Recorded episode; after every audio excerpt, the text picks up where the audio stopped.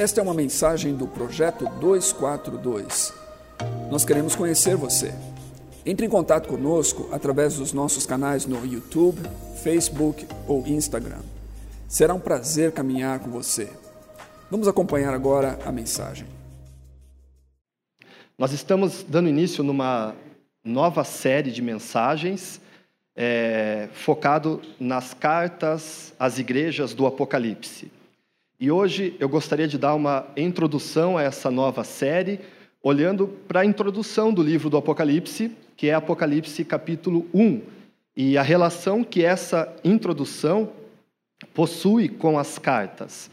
É, é muito oportuno que a gente olhe para essas cartas, porque é bem provável que muito do que nós enfrentamos como cristãos, como indivíduos, como igreja, nos tempos atuais, a gente vai encontrar analogias daquilo que a igreja vivia é, por volta é, do fim do primeiro século é, depois de Cristo. Então, a gente está falando do ano 90, mais ou menos, depois de Cristo.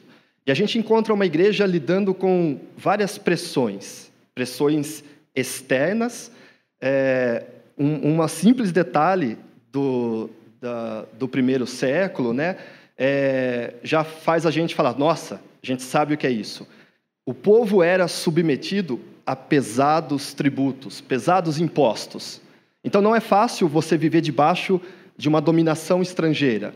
Eles viviam debaixo da dominação romana e isso sobrecarregava a vida de cada trabalhador com pesados impostos.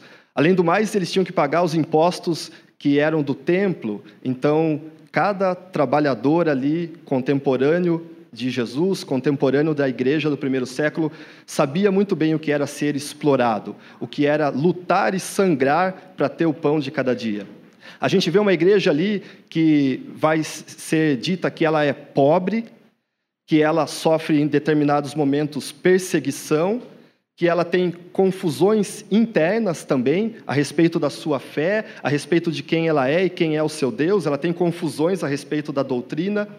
E é oportuno que a gente olhe para essas cartas e, através dessas cartas, a gente busque a mesma orientação que as igrejas ali do primeiro século tiveram. Bom, é, como eu disse, a gente vai começar no capítulo 1, e o texto de Apocalipse, verso 1, é, do, do capítulo 1, diz o seguinte revelação de Jesus Cristo. Deus lhe concedeu para que mostrasse aos seus servos as coisas que devem acontecer muito em breve.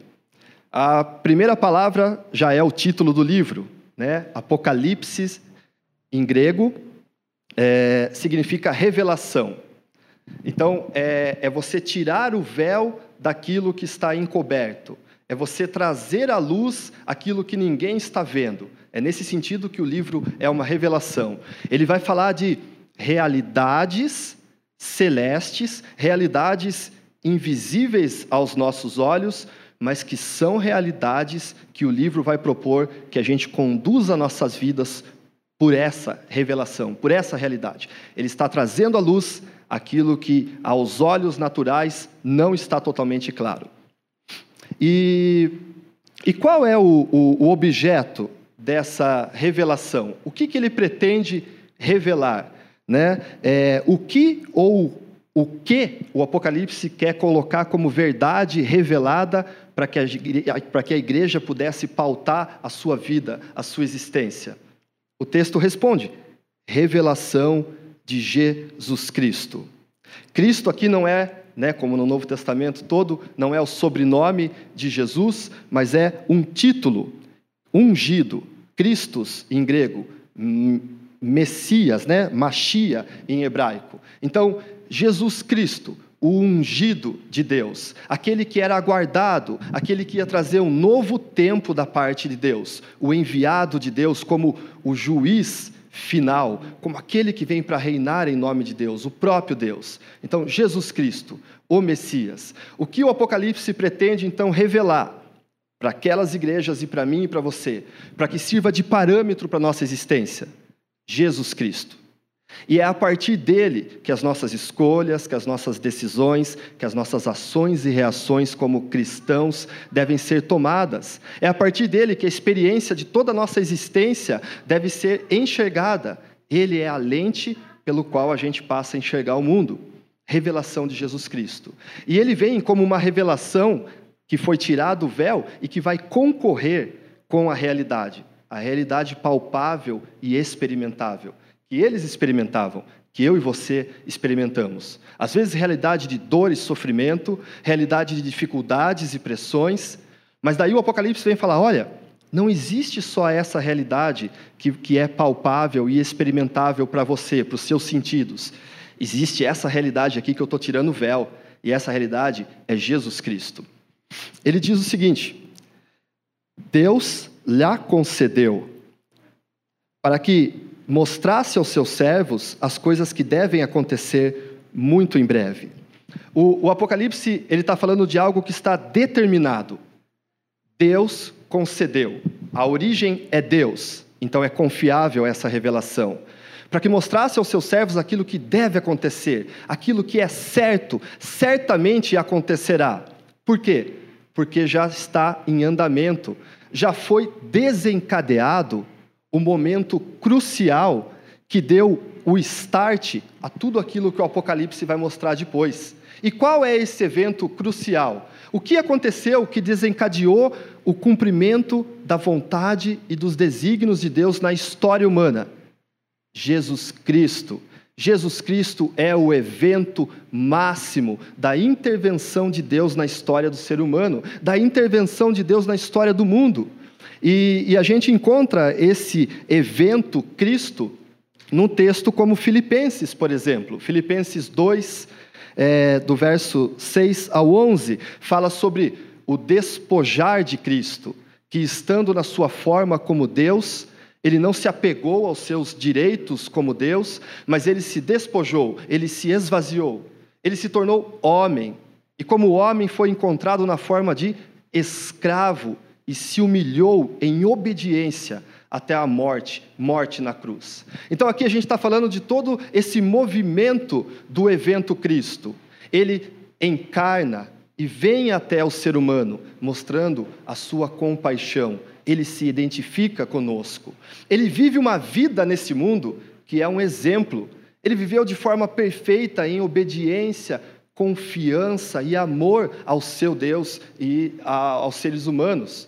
E, a, e, e não só viveu essa vida de exemplo, mas ele sangrou numa paixão de cruz por mim e por você. E daí a gente pode falar: olha, a encarnação é o que ele fez, ele se esvaziou, ele se humilhou, o exemplo de vida que ele nos deu, a cruz de paixão que carregou por nós, para o nosso perdão. E não termina aí, porque tem a sua ressurreição, a sua vitória sobre a morte. E às vezes a gente fala até aí, mas o Apocalipse quer falar de mais um ponto que existe: a sua entronização, a sua exaltação, a sua glorificação ao lado de Deus Pai como supremo soberano de todo o universo. É o que a música falou. Já não existe mais nada que não lhe pertença, mais nada que não esteja sujeito a ele. É o que o texto de Filipenses vai falar, né? Tornando-se obediente até a morte, morte de cruz. Por isso, Deus soberanamente o elevou e lhe conferiu o nome que está acima de todo nome, a fim de que ao nome de Jesus se dobre todo joelho, sobre a terra, debaixo da terra, nos céus, e que toda língua proclame que o Senhor é Jesus Cristo, para a glória de Deus Pai. Então, o Apocalipse lida muito com isso. O Apocalipse, mais do que lidar, ele lida com o sacrifício de Cristo, o amor, a paixão de Cristo, mas ele lida com o Cristo glorioso, exaltado acima de todas as coisas. E é esse Cristo glorioso que ele quer nos revelar com uma imagem muito viva, que não somente mexa com o nosso entendimento, mas mexa com a nossa imaginação e mexa com os nossos sentimentos e nos conecte na sintonia das realidades celestes. Ele é o soberano, exaltado acima de todo nome. E diante dele todo joelho vai se dobrar e toda língua vai confessar que ele é o Senhor. E ele é o Senhor aqui, não é simplesmente Senhor, mas é um título de Deus. Quem era chamado de Senhor no Antigo Testamento? Adonai, Deus era o Senhor. E quando fala Jesus Cristo é o Senhor, não está falando somente que ele é um Senhor, mas ele é o próprio Deus. O Apocalipse lida com essa revelação e propõe para nós que nossa vida seja pautada por ela. Uh, o verso seguinte, né, a parte B do verso 1 e o verso 2 continua. Ele a manifestou com sinais, por meio seu, do seu anjo, enviado ao seu servo João, o qual atestou ou testemunhou tudo quanto viu, como sendo a palavra de Deus e o testemunho de Jesus Cristo. Então aqui a gente tem um movimento, a revelação de Jesus Cristo, que Deus concedeu através do seu anjo ao seu servo João, que testificou, que atestou tudo quanto viu como sendo a palavra de Deus e o testemunho de Jesus. Aqui é interessante, porque a palavra que atestou, ela vem do grego martíria. E o que é martíria? Martíria é um testemunho. Um testemunho que alguém prestava daquilo que ele ouviu ou daquilo que ele presenciou. E o testemunho esperava adesão. Mas no cristianismo, essa palavra martíria, ela ganha um novo significado. Por quê? Aquele que está testemunhando do que ouviu e do que viu, ele empenha sua própria vida nesse testemunho, de tal forma que ele entrega a sua própria vida e ele empenha o seu próprio sangue, se necessário para testificar da verdade daquilo que ele está falando. Ele está plenamente convencido do testemunho que ele está prestando. E é daí que vem o Marte, porque é aquele que deu ou perdeu a sua vida pelo testemunho de Jesus Cristo, pelo testemunho do Evangelho. Então, quando a gente fala de martírio, a gente está falando daqueles que morreram e foram sacrificados por amor à verdade do Evangelho e não consideraram a sua própria vida como algo valioso ou precioso, mas o testemunho como aquilo de mais valioso e precioso, mesmo que custasse a própria vida, mesmo que levasse a amar ao martírio. E João, ele está comprometido disso, com, com isso. Ele está prestando um testemunho desta forma. O testemunho que João recebeu, a revelação que João recebeu, trouxe sérias consequências para a vida é, de João. E a gente vai encontrar isso aqui no texto. No verso 3 diz assim: Feliz o leitor e os ouvintes da palavra desta profecia, se observarem o que nela está escrito, porque o tempo está próximo.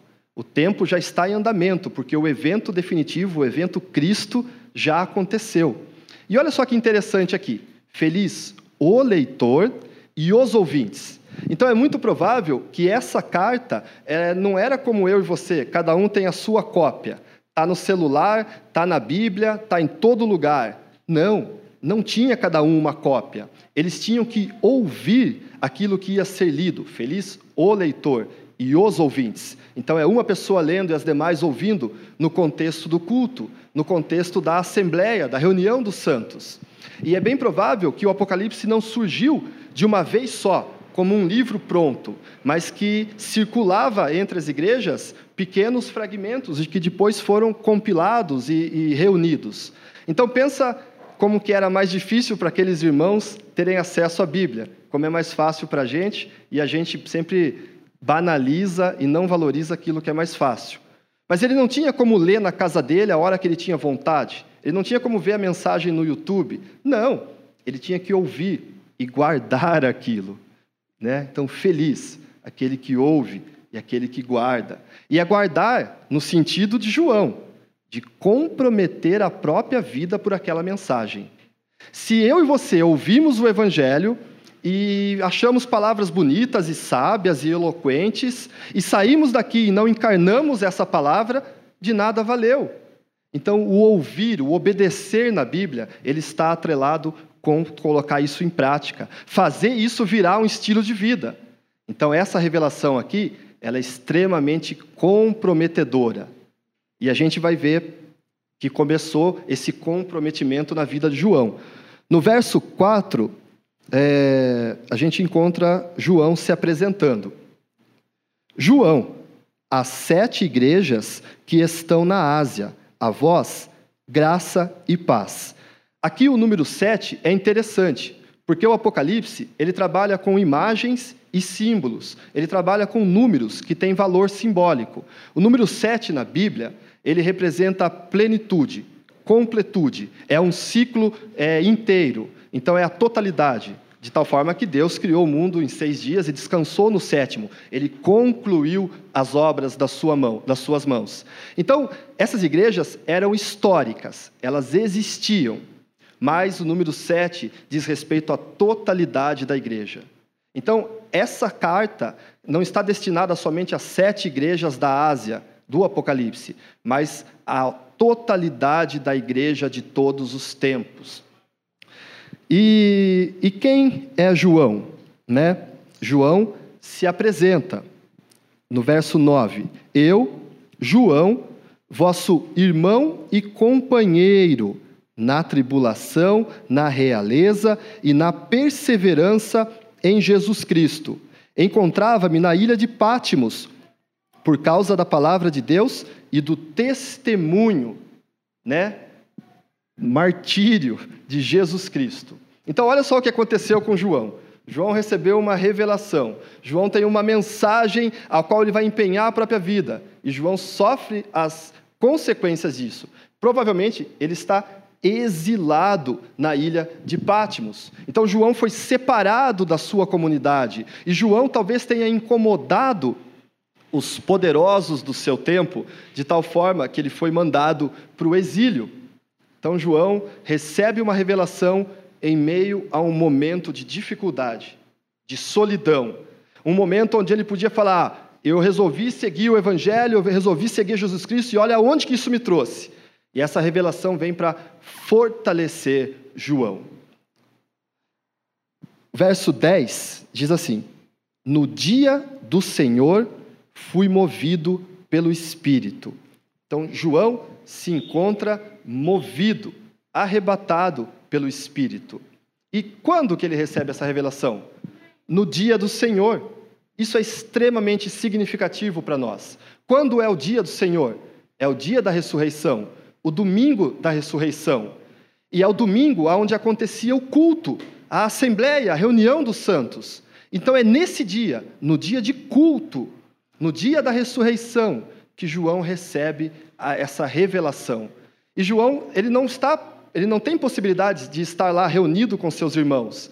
Ele está experimentando o que a gente experimentou é, durante a pandemia, de não poder nos reunirmos presencialmente no culto. E ele não tinha o YouTube ou nenhuma outra ferramenta para participar do culto. Mas no dia do Senhor, João recebe essa revelação. Todo o Apocalipse vai ressaltar a importância do culto, Muitos comentadores falam que todo livro ele é uma liturgia, uma grande liturgia. E se você começar a ler, você vai perceber isso. No capítulo 4, a primeira coisa que João vê, quando ele recebe o convite para subir por uma escada é, até o céu, ele vê o quê? A sala do trono celeste, aonde está acontecendo o culto celestial a Deus e a Jesus Cristo. Então, todo o Apocalipse está falando de uma grande liturgia, está ressaltando a importância do culto. E o culto, ele é importante por quê? Porque ele é no primeiro dia da semana. O dia onde o evento Cristo trouxe a ressignificação de tudo. Cristo ressuscitou, tudo se fez novo, as promessas de Deus estão em andamento. Então, é a partir do domingo da ressurreição, reunidos em culto, que a gente deve pensar a nossa semana as dinâmicas da nossa semana, os ritmos da nossa vida. A partir da onde? A partir da ressurreição. Consequentemente, se você parar de vir ao culto, eu e você, se pararmos de frequentar o culto, não num momento especial e, e, único como esse da pandemia, onde a gente teve que se conectar online, mas se nós deixarmos o culto, nós nos esqueceremos da ressurreição. E se nós nos esquecermos da ressurreição, nós vamos nos esquecer da esperança e de quem nós somos e de como devemos viver e de quem é o nosso Deus. Então, meu amigo e minha amiga, se você deixar de vir no culto, a não ser numa situação especial, onde não tenha como, como numa pandemia, você se esquecerá da ressurreição. E é significativo que. Obrigado, Vel. E é significativo que a revelação aconteceu no dia de culto, no dia do Senhor. É, e o texto segue, e o texto vai ficando cada vez mais surpreendente. João vai tendo surpresas que vão mexendo com João profundamente.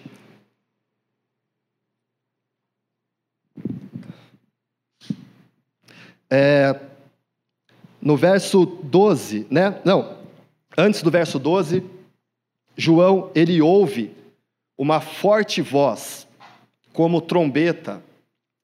E quando João se vira para ver quem com ele estava falando, e essa voz estava ordenando que ele escrevesse tudo aquilo que ele veria, que ele estava vendo, e enviasse para sete igrejas da Ásia. E quando João se vira, ele tem uma surpresa, uma grande surpresa.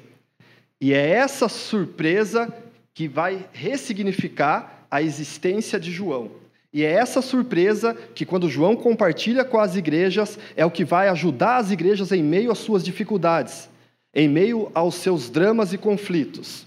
E diz assim, no verso 12, e aqui só um parêntese: é importante pensar que o Apocalipse lida com imagens. Por quê? As imagens comunicam muito mais forte com a gente do que somente palavras. Imagens mexem com nossa imaginação e despertam em nós sentimentos e nos conectam na sintonia delas. Então o Apocalipse, ele quer trabalhar com a gente por inteiro, com o nosso intelecto, mas quer trabalhar com nossa imaginação. A imaginação ajuda você a entrar no clima. É, se você fizer um exercício, quando você estiver aqui no momento do louvor, e você começar a imaginar Jesus Cristo de forma esplêndida e gloriosa e majestosa, isso vai ajudar os seus sentimentos e sentidos se conectarem, se derramarem nesse momento de louvor. Então, João está lidando com imagens, imagens que falam mais do que palavras. E eu vou ler agora, é um pouquinho mais longo, do verso 12 ao verso 20. E eu gostaria que você fizesse esse exercício de imaginação. E que esse exercício de imaginação te ajudasse a se conectar na sintonia celeste, na sintonia do Apocalipse de João. E diz assim: Voltei-me para ver a voz que me falava. Ao voltar-me, vi sete candelabros de ouro e no meio dos candelabros alguém semelhante a um filho de homem, vestido com uma túnica longa e cingido à altura do peito com um cinto de ouro. Os cabelos de sua cabeça eram brancos como lã branca, como neve, e seus olhos pareciam uma chama de fogo. Os pés tinham o aspecto do bronze quando está incandescente no forno, e sua voz era como o estrondo de águas torrenciais. Na mão direita ele tinha sete estrelas, e de sua boca saía uma espada afiada com dois gumes. Sua face era como o sol, quando brilha com todo seu esplendor. Então, essa imagem é Jesus Cristo, o Senhor, glorioso, exaltado, majestoso. E cada aspecto dessa imagem está revelando um, uma característica de Jesus. Então, ele apresenta Jesus como o Filho do Homem. E quem é o Filho do Homem? Se você olhar para o livro de Daniel, capítulo 7, verso 13 e 14, você encontra essa figura do Filho do Homem, ou do Filho de Homem. E quem ele é? Ele é um juiz e um executor dos tempos finais, escatológico, do desígnio de Deus na história. Ele vem enviado da parte de Deus para julgar e estabelecer a vontade de Deus. Então, Jesus é retratado aqui como o filho do homem, esse juiz e executor escatológico dos desígnios de Deus na história. E aqui cada aspecto é significativo. Ele tem uma longa túnica, e essa túnica fala do seu sacerdócio. Jesus é o sacerdote, aquele que adentrou na presença de Deus, não carregando o sangue de um animal, mas seu próprio sangue ofertado por nós. É esse sacerdote que trouxe a reconciliação com Deus. É esse sacerdote que trouxe o perdão dos nossos pecados. Ele é esse supremo sacerdote. Ele tem um cinto de ouro ao redor do peito, e o cinto de ouro fala da sua realeza. Ele é o rei, né? O rei dos reis. E os seus cabelos são brancos como a neve, e, esse, e os cabelos brancos ressaltam o aspecto da sua eternidade. Seus olhos são olhos como chamas de fogo, e isso fala da ciência divina. Nada escapa ao seu olhar. Ele conhece todas as coisas, ele conhece o íntimo do meu e do seu coração, né? Os olhos penetrantes como chamas de fogo, cabelos como eternidade. O Apocalipse pretende mostrar que existem poderes, que existem reinos, existem soberanias nesse mundo, mas todas elas são passageiras, são transitórias. Só existe alguém que é eterno, cujo seu reino não é passageiro e transitório. É Jesus Cristo. É por isso que seus cabelos são brancos, simbolizando a eternidade. E seus pés são como o bronze quando está incandescente no forno. Se você olha para o livro de Daniel, imagem, as imagens que Daniel recebe, que ele vê, são de impérios. E esses impérios são retratados como uma grande estátua que tem pés de barro. E quando os pés de barro são esmagados, a estátua toda se desfaz mostrando que esses grandes impérios não possuem estabilidade para sempre, que eles são transitórios, que eles são passageiros, que eles são frágeis. Mas os pés de Jesus são como o bronze, são totalmente estáveis. Ele é inabalável, ele não vai passar. O seu reino veio e veio para ficar. E daí fala da sua majestade, né, da sua divindade porque sua voz era como o estrondo de muitas águas, era como o estrondo do mar, como o estrondo de águas torrenciais, e o seu rosto brilhava como o sol em todo o seu esplendor. Da sua boca saía uma espada afiada, e a espada afiada diz respeito aos seus decretos, a sua palavra, aquilo que ele decreta se cumpre, acontece. É como uma espada afiada que corta. A Sua palavra é como uma espada que penetra até o íntimo do nosso ser, julgando nossos pensamentos, julgando nossas emoções e trazendo a verdade. É uma espada afiada que dilacera toda mentira. Ao vê-lo, verso 17: Caí como morto aos seus pés. João fez a única coisa que você e eu poderíamos fazer diante de uma imagem, diante de um ser tão terrível. Ele é terrificante, ele é majestoso, ele é glorioso, ele é poderoso e ele causa emoções, ele causa medo. João cai como morto aos seus pés. João se prostra diante dele, porque João reconhece que ele é o totalmente outro, que ele é o mistério profundo.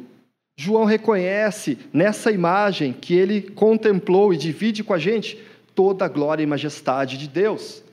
Então, é bom que a gente olhe para os aspectos de Jesus como o humilde que se encarnou, que tirou a sua capa e lavou os pés dos seus discípulos, que não estava nesse mundo para ser servido, mas para servir. É bom que a gente olhe os aspectos humanos de Jesus que chorou, o aspecto que ele né, se fez vulnerável e frágil e não foi pego de surpresa na cruz, mas se entregou de livre e espontânea vontade. É bom que a gente olhe para a humanidade de Jesus, mas é indispensável que a gente olhe para a majestade de Jesus, para a glória, para o aspecto tremendo. Porque o que isso faz com a gente? Aquilo que é o caminho para estar diante de Deus. A gente cai como morto, desfalece aos seus pés. E João espera que isso cause esse efeito nos ouvintes.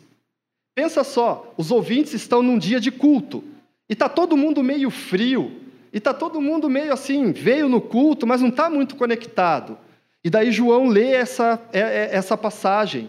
E daí isso vai despertar os sentimentos de nulidade, de humildade, de pequenez, e, e diante da grandeza de Deus. E daí o louvor vai poder acontecer, porque a gente está no nosso devido lugar e Deus está no seu devido lugar. Então a imagem pretende facilitar que eu e você nos conectemos com esse ser tão grande e terrível. Mas ele é grande e terrível, majestoso, né? De tal forma que Isaías, no capítulo 6, o que, que Isaías fez? Quando os seus olhos viram o Senhor, ele gritou: Ai de mim, eu estou perdido, porque eu vivo no meio de um povo impuro, lábios impuros, e eu tenho lábios impuros, e os meus olhos viram o Senhor. Ai de mim. Esse ai é um ai de espanto diante da santidade de Deus, é um ai, um ai de espanto diante da grandeza de Deus. É o que João experimentou. Mas esse ser terrível, que poderia nos fulminar, é um ser cheio de graça e misericórdia. E ele toca em João e fala: João, ele toca com sua mão direita em João. Ele fala: Não temas, não tenha medo. Olha só quem que está falando para João não ter medo. Aquele que é o poder máximo de toda a existência, que o seu rosto brilha mais do que o sol. E ele fala: João, eu estive morto, mas eis que estou vivo pelos séculos dos séculos, e eu tenho nas minhas mãos a chave da morte e do inferno. Meu, para para pensar. Esse não tenha medo é o não tenha medo que a gente deve considerar. Olha quem que está falando. Não tenha medo diante das dificuldades, não tenha medo diante da sua fragilidade, da sua pequenez. Não tenha medo, porque eu venci, eu estou vivo para todo sempre. Morri, mas agora vivo para todo sempre. Eu tenho a chave da morte do inferno. O que causa mais medo do que a morte e o inferno? Jesus fala: Mas eu tenho a chave. Eu posso abrir e eu tiro de lá quem eu quiser, a hora que eu quiser. Então é esse grande Jesus, glorioso e majestoso, que fala para João de forma graciosa: João, não tenha medo. Esse é Jesus, com olhos como chama de fogo, que é capaz de fulminar você, mas com um amor e uma misericórdia tão grande que aconchega você de uma tal forma que nenhum amor, nenhum toque, nenhum abraço nesse mundo é capaz de fazer. Então, João compartilha sua visão conosco. João quer nos conectar totalmente. Se o seu corpo está presente, se o seu intelecto está presente, é muito bom, mas os seus sentidos, a sua imaginação precisa estar presente. Isso faz toda a diferença. Você está de corpo e alma naquilo. É o que a imagem do Apocalipse pretende nos oferecer. No verso 20, ele esclarece sobre o significado das estrelas, das sete estrelas que estão nas mãos de Jesus e dos sete candelabros. E olha só que significativo. Ele diz que as sete estrelas são os anjos das sete igrejas. Então, isso tem relação com uma crença judaica de que cada comunidade tinha um anjo protetor. Então, alguns comentadores falam, é o anjo protetor de cada igreja que está nas mãos de Cristo. Portanto, as igrejas estão em suas mãos. Ou não, é o pastor físico de cada igreja que está nas mãos de Cristo. De qualquer forma, a igreja está nas mãos de Cristo. A igreja está nas mãos daquele que tem pés tão fortes como bronze. A igreja está nas mãos daquele que é um resplendor maior do que o sol. E os candelabros, ele diz que são as sete igrejas.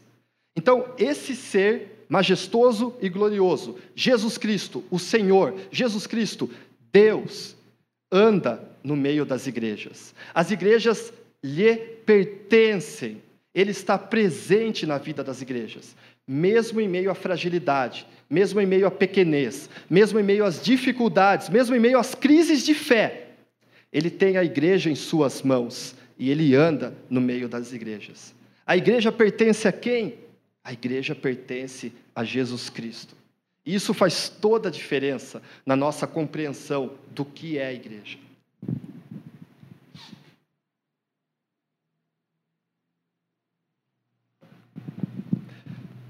E daí, essa é a introdução, que depois disso seguem as cartas. E cada carta, na sua introdução, ela começa ressaltando um aspecto dessa figura de Jesus que foi revelada. Então existe uma relação, e a gente vai desdobrar as cartas nas próximas mensagens dessa série. Mas por que, que foi importante a gente olhar para essa imagem de Jesus? Porque existe uma íntima relação entre a imagem de Jesus e as cartas. Quando as igrejas ouviam, quando elas né, ouvissem o conteúdo das cartas e elas se abrissem para esse conteúdo, elas estariam se abrindo para esse Jesus glorioso. Olha que significativo que é a última carta, a carta à igreja de Laodiceia.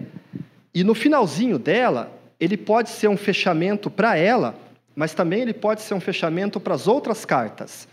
João está entregando uma mensagem para essas igrejas. Verso 20 do capítulo 3. Eis que estou à porta e bato. Se alguém ouvir a minha voz, lembra que eles estavam ouvindo essa mensagem, e abrir a porta, entrarei em sua casa e cearei com ele e ele comigo.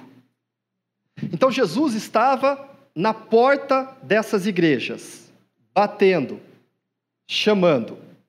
Se alguém ouvisse e abrisse a porta, ele entraria.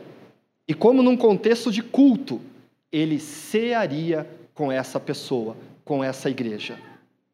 Então, a, a, essas igrejas vou falar brevemente de algumas situações que elas estavam enfrentando, e você lendo as cartas percebe essas situações. Lidavam com a perda do primeiro amor. Você perdeu a paixão, você perdeu o amor. Você até está aqui, mas você precisa recuperar o primeiro amor. Elas lidavam com tribulações e dificuldades, por fazerem parte dessa de estarem subjugadas de, sobre, debaixo de um grande império. Elas lidavam com pobreza extrema. Elas lidavam com calúnias da parte dos judeus. Elas lidavam com prisão. Elas lidavam com até mesmo morte, martírio, perseguição. Elas lidavam com morte espiritual, além da morte, da ameaça da morte física. Elas lidavam com distorções da doutrina, da mensagem elas lidavam com a mornidão, né? uma fé morna. Então pensa essas igrejas com as suas dificuldades, com as suas qualidades, com os seus dramas e conflitos, ouvindo alguém bater na porta. E quando ela chegava para olhar no olho mágico e ver quem que estava ali do outro lado, era essa imagem do Jesus glorioso e majestoso, brilhando mais do que o sol, com uma espada em suas, sua boca, derrubando eles por terra. Esse derrubar por terra mostra que eles estavam se abrindo para a mensagem, totalmente humilhados e quebrantados diante daquele que estava entregando a mensagem. Então, se eles tiveram esse impacto do Jesus glorioso, daí o coração está quebrantado, fica mais fácil de ouvir, não é verdade? o coração está mais maleável, o espírito está aberto. Então, essas igrejas, agora, são convidadas a confrontar a realidade que elas experimentavam ali. Com quem? Com a revelação. Jesus Cristo, o Supremo Senhor de todo o universo. E isso é o que ressignificava a existência delas. E isso é o que trazia correção porque nas cartas ele vai falar: Eu corrijo e disciplino todo aquele que eu amo. E isso é o que trazia novo ânimo, novo vigor para a fé. Jesus Cristo, glorioso. Convidando para quê? Para a ceia. Eu e você, um dia que estamos aqui, nós ouvimos esse bater na porta e nós abrimos e ele entrou e fez nova todas as coisas em nossas vidas. Mas hoje, novamente, ele bate na porta do meu e do seu coração, da nossa igreja, E se nós abrirmos a porta, ele vai entrar e vai ter comunhão conosco, vai cear conosco, vai nos lembrar do seu sacrifício, da sua ressurreição, da sua glória. E todas as coisas vão virar de ponta cabeça, porque vão ser ressignificadas. Nós precisamos abrir a porta. Hoje a gente vai ter um momento de ceia, e é a oportunidade de abrirmos a porta para que ele entre e faça nova, estabeleça comunhão conosco. E se você nunca fez isso, hoje você tem a oportunidade de fazer porque ele está batendo na porta. E quando você olhar pela brecha da porta, você vai ver esse ser glorioso, majestoso, terrível, mas cheio de graça, amor e misericórdia, e que vai poder falar para você: não temas, eu venci e tenho a chave da morte e do inferno em minhas mãos. Amém? Que esse Jesus glorioso venha ressignificar nossa existência, assim como ressignificou a existência daquelas igrejas que esse Jesus glorioso seja o ponto de partida do qual nós vamos ouvir as mensagens das cartas e vamos ter a oportunidade de sermos reorientados, corrigidos, mudados, transformados. Eu gostaria de orar com vocês. Senhor, obrigado por esse momento de culto, esse momento de culto no domingo da ressurreição, esse momento de culto que nos lembra da tua vitória sobre a morte, sobre o pecado. Esse momento de, de culto que nos lembra que o Senhor é o poder máximo, assentado à direita da majestade do Todo-Poderoso nos céus. Esse momento de culto que nos lembra da tua glória e majestade, que nos lembra que um dia todo joelho vai se prostrar e toda língua vai proclamar que tu és o Senhor, o próprio Deus. Hoje eu e cada um dos meus irmãos aqui tem a oportunidade, Senhor, de nos depararmos com o Cristo glorioso e de sermos lançados por terra, como João foi lançado por terra, e de nos confrontarmos a nossa pequenez diante da glória, majestade e grandeza do Senhor, e de nos abrirmos para a tua mensagem e de cearmos com o Senhor se nós sentarmos à mesa com o Senhor, esse Senhor do universo terrível e glorioso, todas as demais coisas serão menores, porque o Senhor será grande, e se o Senhor for grande aos nossos olhos, é verdade que tudo mais será pequeno. Que nesse momento de ceia, Pai, cada um de nós possa ouvir o bater do Senhor na porta, e cada um de nós possa se deparar com esse glorioso Senhor do universo, cheio de graça, ternura e majestade. E cada um de nós possa experimentar o teu toque, em nome do teu filho Jesus, Senhor. Amém.